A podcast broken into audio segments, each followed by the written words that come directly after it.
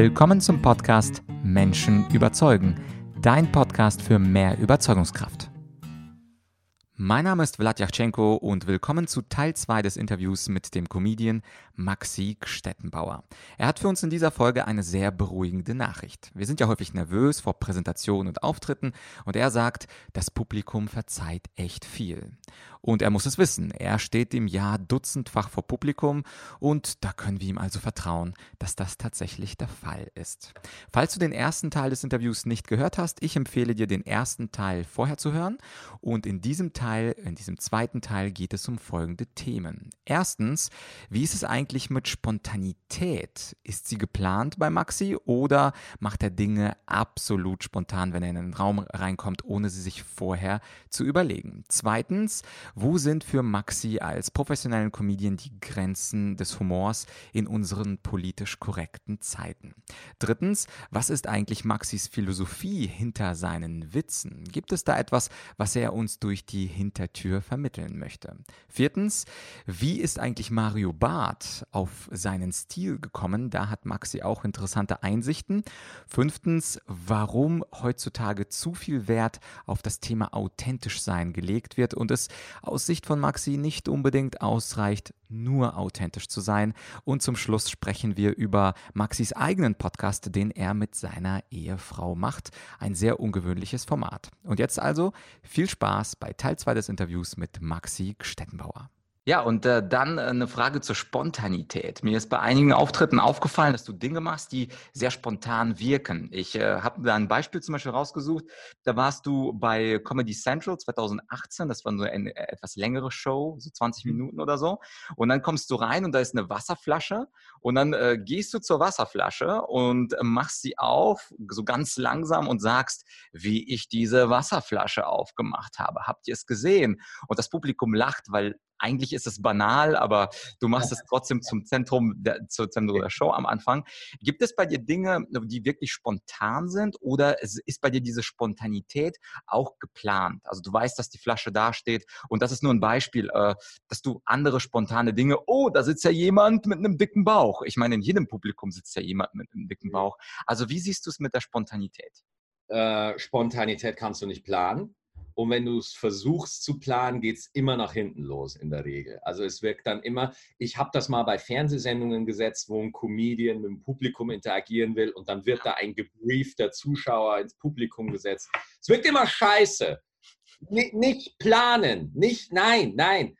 Du, ich, ich habe meinen groben Ablauf, das ist auch geschrieben, das habe ich mir auch überlegt, so, das habe ich auch getestet. Gerade wenn ich es im Fernsehen spiele, habe ich es vor mindestens 20 Mal irgendwo getestet, ob es funktioniert. Und aber gleichzeitig, bevor ich auf die Bühne gehe, mache ich den Kopf komplett frei. Also ich vergesse alle Vorbereitungen, ich vergesse alle, ich und lege meinen Fokus komplett auf den Raum, in dem ich da gehe, komplett aufs Publikum. Manchmal gelingt es mir mehr, manchmal weniger, so man ist ja auch nicht immer gleich.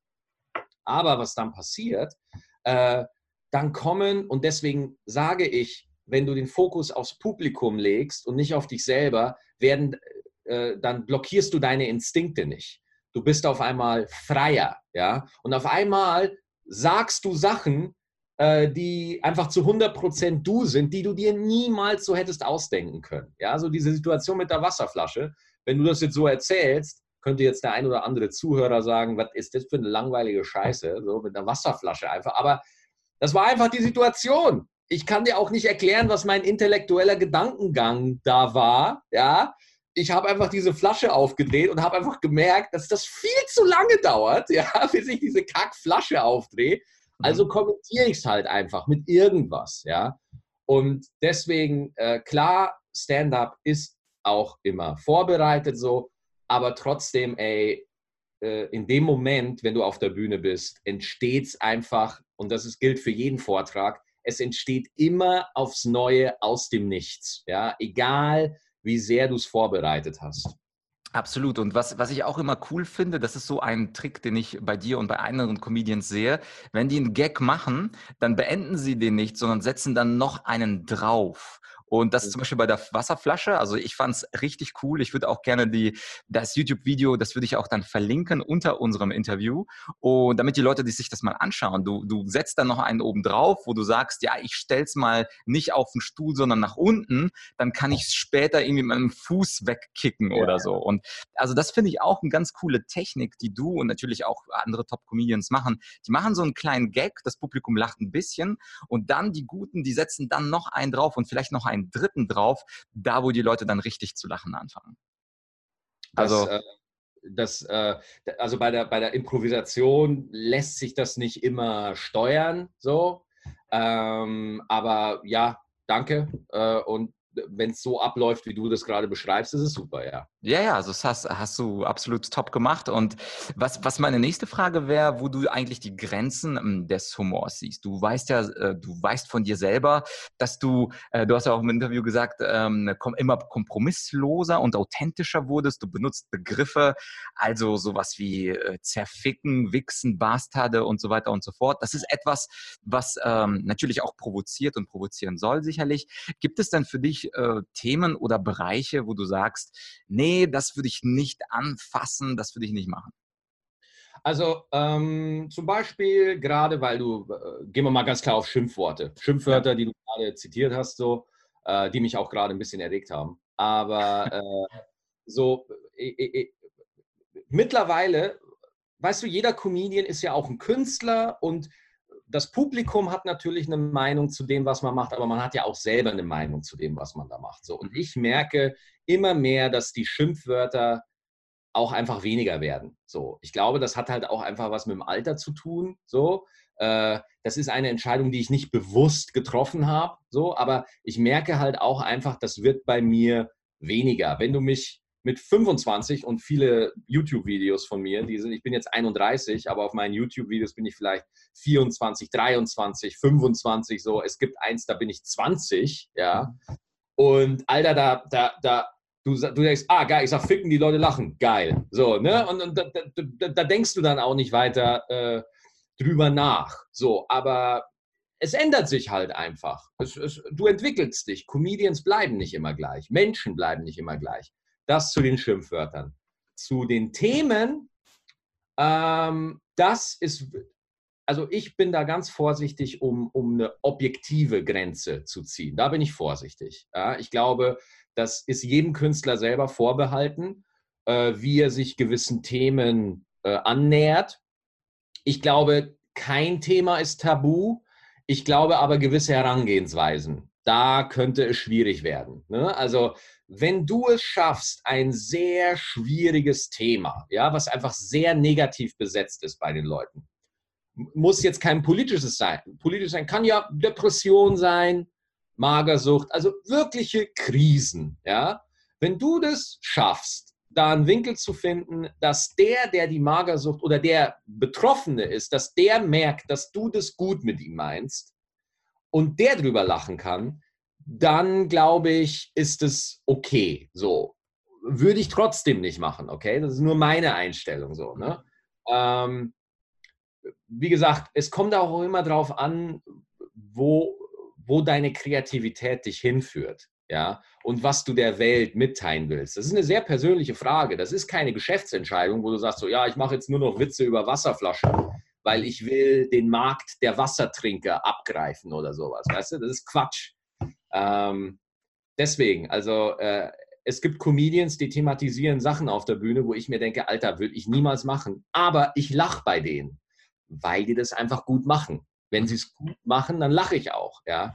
Ähm, es kommt immer auf den Ansatz an, es kommt immer aufs Handwerk an äh, und wie derjenige das gerade in dem Moment angeht. Ja, äh, klingt, klingt auf jeden Fall vernünftig. Ähm, ich habe jetzt auch mal eine schwierige philosophische Frage an dich, weil äh, hinter jedem Comedian steckt ja auch ein bestimmtes Weltbild. Das hattest du ja auch gerade schon angedeutet. Und vielleicht auch eine kleine Botschaft, die, die man der Welt mitbringen kann. Teilweise haben deine Videos ja mittlerweile eine Million, zwei Millionen Klicks auf YouTube. Das heißt, du hast schon eine super Visibility, was nicht immer so war, aber was umso angenehmer ist, jetzt mitzubekommen. Ja. Und äh, mir ist aufgefallen, dass du über das Erwachsenreden reden. Also über das Gamen, glaube ich, hast du eher früher geredet. Jetzt redest genau. Über Erwachsenwerden und Kinder und Partnerschaft. Und äh, du, du gehst da auch teilweise philosophisch dran. Ich, ich mag zum Beispiel deinen Witz, wo du einmal sagst, wo ist eigentlich der Punkt, wo man erwachsen wird? Wachst du dann irgendwie einmal auf und hast plötzlich eine Korthose an und denkst dir, geil, jetzt bin ich erwachsen. Ähm, ist das ähm, Thema, also nach deiner Philosophie hinter deinen Witzen, ist das das Thema, was dich gerade auch innerlich beschäftigt? Du hast gesagt, du bist 31. Wann werde ich erwachsen? Gibt es sowas wie Erwachsensein und wie prägt sich das aus? Oder was würdest du sagen, ist deine Philosophie hinter deinen äh, Programmen und hinter deinen Witzen? Also das ist eine grundsätzliche Haltung. Es gibt Comedians, die sehen Stand-up-Comedy als reinen Broterwerb und sagen einfach, okay, die Leute lachen über das und das und das, das mhm. kann ich bedienen und das mache ich. So. Und dann gibt es Comedians, also für mich, ich bin zur Stand-up-Comedy gekommen, weil ich, weil ich dadurch, äh, also ich habe da einfach einen Weg, es schien mir einfach so, als wäre Stand-up-Comedy ein cooler Weg, seine Innenwelt zu kommunizieren. Also das, was einem auffällt, das, was einen stört, wer man ist, das irgendwie mitzuteilen ähm, so wie halt ein Maler das mit Bildern macht, so wie das ein Sänger mit seinem Gesang macht, so wie das ein Songwriter mit seinen Liedern macht, dass man irgendwas kommunizieren will. Und wenn man, wenn man sich Comedians anguckt, die das lange machen, ja, so, so gerade in Amerika oder so, man merkt, die, die durchlaufen Etappen, ja, also die, die entwickeln sich so und äh, die erzählen dann auch mal über, über andere Sachen so und ändern sich. So in der Perspektive ändert sich dann was. Vor allem, wenn man, wie ich, mit, mit 18 angefangen hat. Und mit 18 sieht man die Welt einfach fundamental anders als mit 31. Ja? Und ich fände das komisch, wenn, äh, wenn sich da nichts verändern würde. Ja? Wenn, wenn, wenn sich das nicht anpassen würde. Ähm, ich glaube, dass Comedians so in ihren 30ern so ihre Konstanz finden. So, wenn, wenn, wenn, wenn du als Mensch in den 30ern bist, merkst du, okay, das liegt mir, das sind meine Stärken, das kann ich und dann kommt da eine gewisse Konstanz rein, was die Themen angeht. Ne? Aber Anfang 20, die ganzen 20er sind eigentlich nur, ich habe nur ausprobiert. Querbeet alles erzählt, was irgendwie gekommen ist und so, ja. Mhm. Und äh, jetzt nochmal zur Frage nach deiner Philosophie. Verrätst du da äh, vielleicht eine Grundeinstellung oder ein Credo von dir, was du vielleicht auch der Welt mitgeben möchtest? Also ich gebe dir mal ein Beispiel. Ich habe ja. angefangen in meiner Tätigkeit ähm, als Rhetoriktrainer und habe einfach Rhetorikkurse gemacht, Leute eingeladen und gesagt, hey, äh, bei mir könnt ihr lernen, wie ihr ohne Lampenfieber mit guter Körpersprache und Stimme äh, einen guten Vortrag haltet. Und mein eigentliches Credo war, dass die Leute weniger auf diese Körpersprache und Äußerlichkeiten achten, sondern versuchen, gute Argumente zu bauen. Also wirklich was Gehaltvolles zu sagen. Jetzt nicht einfach nur ein Auftritt, wo die Leute klatschen und sagen, hey Peter, das war geil, das war selbstbewusst gemacht, auch der Einsatz der PowerPoint-Medien war klasse, sondern wo die Leute nachher sagen, hey, das Argument habe ich noch nie gehört, das klang irgendwie super überraschend, ich werde mal drüber nachdenken. Und das mhm. ist so, seit, seitdem ich ähm, jetzt auch 2022 bin, ist das meine Mission. Also auf der Oberfläche äh, die Leute entertainen und den Leuten zu sagen, wie sie souverän wirken in Verhandlungen, in Konflikten. Aber in Wirklichkeit geht es mir darum, äh, dass die Leute lernen zu argumentieren und gute, gute Gedanken zu haben. Das ist quasi so mein äh, versteckt, meine Hidden Agenda, wie das die Amis so schön sagen. Also meine versteckte, meine eigentlich versteckte Mission. Gibt es da bei dir irgendwas? Also zum Beispiel, was ich ein bisschen raushöre, ist, dass wir das Erwachsensein nicht so ernst nehmen sollen, dass wir nicht so plötzlich zum Spießer äh, uns verwandeln und dann zu funktionieren wie ein Rädchen im System in einem Konzern lernen. Aber vielleicht bin ich da falsch. Hast du vielleicht ein anderes Credo, was, was du verbreiten möchtest? Also erstmal finde ich es immer super, wenn das gehört wird. So, also wenn, wenn, weil das kann man ja nicht als äh, Unterhaltungskünstler kann man ja nicht immer erwarten, dass das Publikum auf so Zwischentöne Wert legt. So, das, mhm. das mache ich halt, weil das, so bin ich halt. Das ist einfach die Art, wie ich Comedy mache. Ähm, aber wenn es eine grundlegende Philosophie ist, warum ich das mache, ist, ich glaube, wenn Leute lachen, geht es denen gut. Und wenn Leute lachen, stellen die sich nicht in Frage. Und wenn Leute lachen, dann zweifeln die nicht. Ja, und äh, ich glaube, dann geht es denen gut. Ja, und äh, so, du, du bist schon in Ordnung. So, das, das ist so die, die Grundhaltung. So, ne? du, mhm. du, du, oh, wir sind, ich sag nicht, es ist alles mega geil, aber nee, nee, es ist schon nicht so schlecht alles. Ja. Und äh, gerade in der Zeit, in der wir sind, ja, wo ja der Alltag unglaublich politisch ist, und ich bin ja auch ein politischer Mensch, mich interessiert das alles. Äh, ich, ich, ich lese mir äh, riesen Essays durch äh, und äh, lese was in den Zeitungen drin ist äh, und so. Ich würde behaupten, dass ich da informiert bin.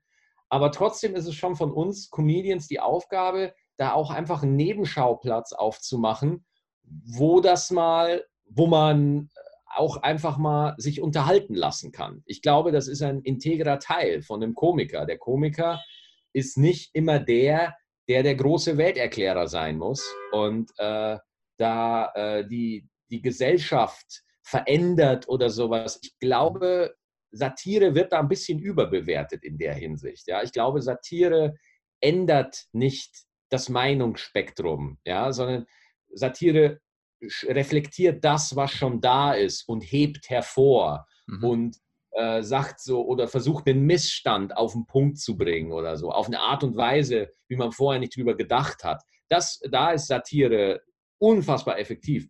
Ich glaube aber nicht, dass es dazu da ist, ähm, die, die Welt zu verändern.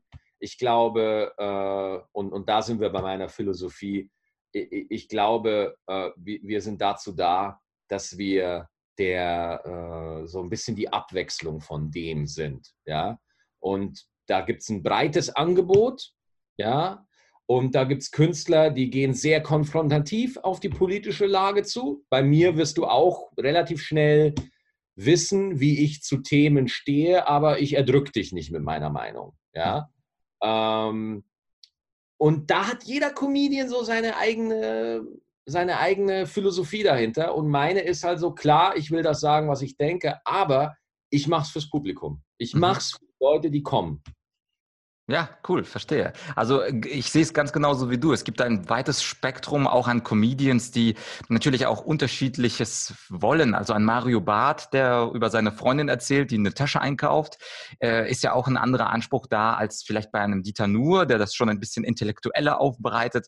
Oder bei Volker Pispers, den ich persönlich auch sehr schätze, der da wirklich hochpolitische Satire macht und durchaus auch auf bestimmte Parteien draufhaut und sie auch inhaltlich fertig macht. Also ich glaube, da kann sich auch jeder einen Künstler aussuchen in dieser Palette. Ja, und man muss auch verstehen, äh, diese Künstler, die du gerade genannt hast, die arbeiten so, weil sie so sind. Ja, das ist keine äh, große äh, Geschäftsmarketing-Entscheidung in dem Moment, sondern die haben einfach lange auf der Bühne, ich weiß noch, als Mario erzählt hat, als er seinen Stil gefunden hat, ja, dieses Hin- und Herlaufen und dieses Ausspielen und dieses Hinauszögern von Pointen, der hat das einfach, irgendwann hat der gefunden, so, hey, wenn ich den Leuten nichts vorspiele und ich einfach so bin, wie ich bin, ja, und mich einfach auf meinen Instinkt verlasse, so, in plus meiner Bühnenerfahrung, dann habe ich auf einmal einen Kontakt zu den Leuten. Natürlich polarisiert er unglaublich. Ja, also Mario, da gibt es nicht, ja, finde ich okay, sondern da gibt es, finde ich ultra scheiße oder mhm. finde ich geil. Ja, da gibt es echt keine zwei Meinungen bei dem. Ähm, aber deswegen, ich, ich finde das dann auch immer, immer spannend, anderen dazu zu gucken, wie die das machen, so, wie da jeder seinen Weg findet und wie da jeder auch so sein, seinen eigenen Style so ein bisschen hat. Ja, und das, äh, das spricht auch an ähm, das Thema authentisch sein. Ja, also dass wir versuchen, am Anfang der Karriere uns zu verstellen, um möglichst Erfolg ja. zu haben. Mit ja, der genau. Zeit versucht man einfach sein eigenes Ich äh, herauszudestillieren äh, und irgendwann vielleicht mit 31 bei dir, mit 34 bei mir, dass man dann einfach sagt, okay, nee, also das ist, sind meine Werte, das bin ich, dazu stehe ich. Insofern passt das auch zu der Philosophie, wo du gesagt hast, du bist in Ordnung, du musst es nicht verstellen, sei authentisch und dann werden dich einige Leute schon mögen. Ja, also aber äh, klar, authentisch sein ist wichtig. Äh, aber in der heutigen Zeit wird dann auch zu viel äh, Bedeutung auf authentisch sein. Nur authentisch sein reicht dann nicht, wenn Leute 30 Euro Eintritt bezahlen. Also mhm. da muss dann auch schon, äh, da muss dann auch schon die Beherrschung eines Fachs äh, da sein, dass du authentisch ausübst. Ja, ich glaube, das ist immer noch die, die äh, ich glaube, das bringt es mehr auf den Punkt, was ich sagen mhm. will. Absolut. Und das passt ja auch zum Anfang des Interviews, wo du gesagt hast, äh, morgen Vormittag blockst du dir immer für Arbeit. Bei mir yeah. ist es immer der Abend, wenn ich äh, ein Buch schreibe, ab 22 Uhr bis 1 oder 2. Also authentisch sein, so bin ich, mögt mich, weil ich bin jetzt so, wie ich bin ohne die Kunst oder also Kunst verstanden als Arbeit, das bringt es dann auch nicht. Und ich glaube, du sagst ganz, ganz zu Recht, je höher dann der Betrag ist, den man dann für einen Eintritt verlangt oder je größer auch das Publikum, desto mehr muss auch das Künstlerische, das ähm, Arbeitende auch irgendwann sichtbar werden und nicht einfach nur, ja. hey, hier bin ich, mögt mich. Genau, also die, die, das Publikum äh, verzeiht echt viel. Also das Publikum geht wirklich mit einer Offenheit rein und sagt sich, weißt du was, ich gucke mir das jetzt mal an. Ich, ich, ich habe ein Commitment, ich habe jetzt hier zwei Stunden, ich habe jetzt hier bezahlt, ich gucke mir das mal an. Äh, und wenn du die, und, und, und ich bin manchmal überrascht, was das Publikum alles durchgehen lässt, aber es ist auch nur meine Wahrnehmung. Ne? Ähm, aber wenn dann, äh, wenn, wenn, wenn du dann nicht bei genügend Leuten das auslöst, so, weißt du was, ich fand den nicht nur gut, sondern ich fand den so gut, dass ich mir den nochmal angucke, dann wird es schwierig. Cool. Alles klar, Maxi, das waren coole, coole Sachen, die du rausgehauen hast, sage ich mal, in einem ganz 31 Jahre Sprech. Und äh, du hast ja ähm, auch selber, ich meine, du hast coole Videos. Ich würde gerne das, dein Nightwatch-Video verlinken und dieses etwas längere bei Comedy Central. Ich weiß auch von dir, dass du einen Podcast hast und genau. den machst du nicht allein. Kannst du vielleicht dazu was sagen?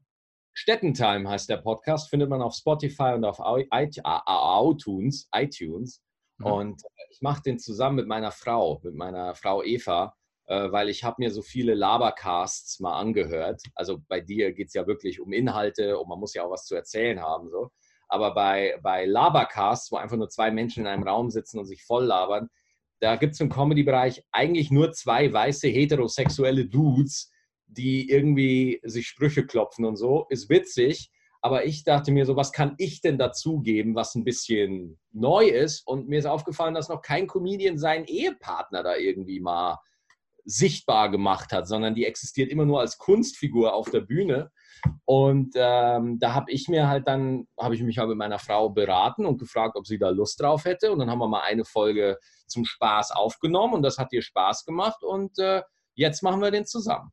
Ja, coole Sache. Ich habe auch ein paar Folgen gehört, den mit der Tasse zum Beispiel.